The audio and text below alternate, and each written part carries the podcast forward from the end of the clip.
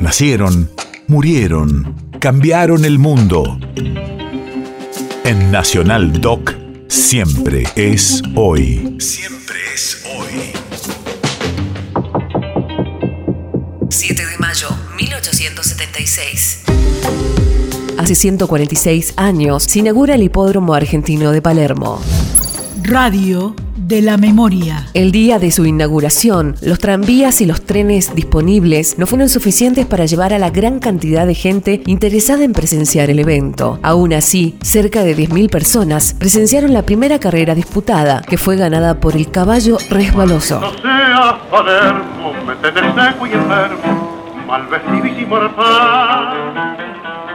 porque el vento los domingos me patino con los pingos en el H nacional. A buscar al que no pierde, me atraganto con la verde y me estudió el pedigre. Y a pesar de la cartilla, largo yo la ventanilla todo el laburo del La indiada gritó ¡Ergao!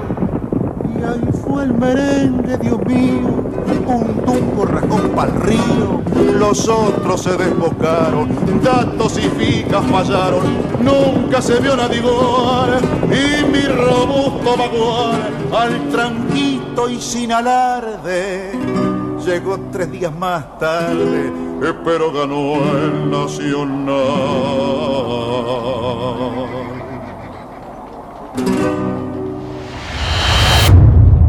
País de efemérides.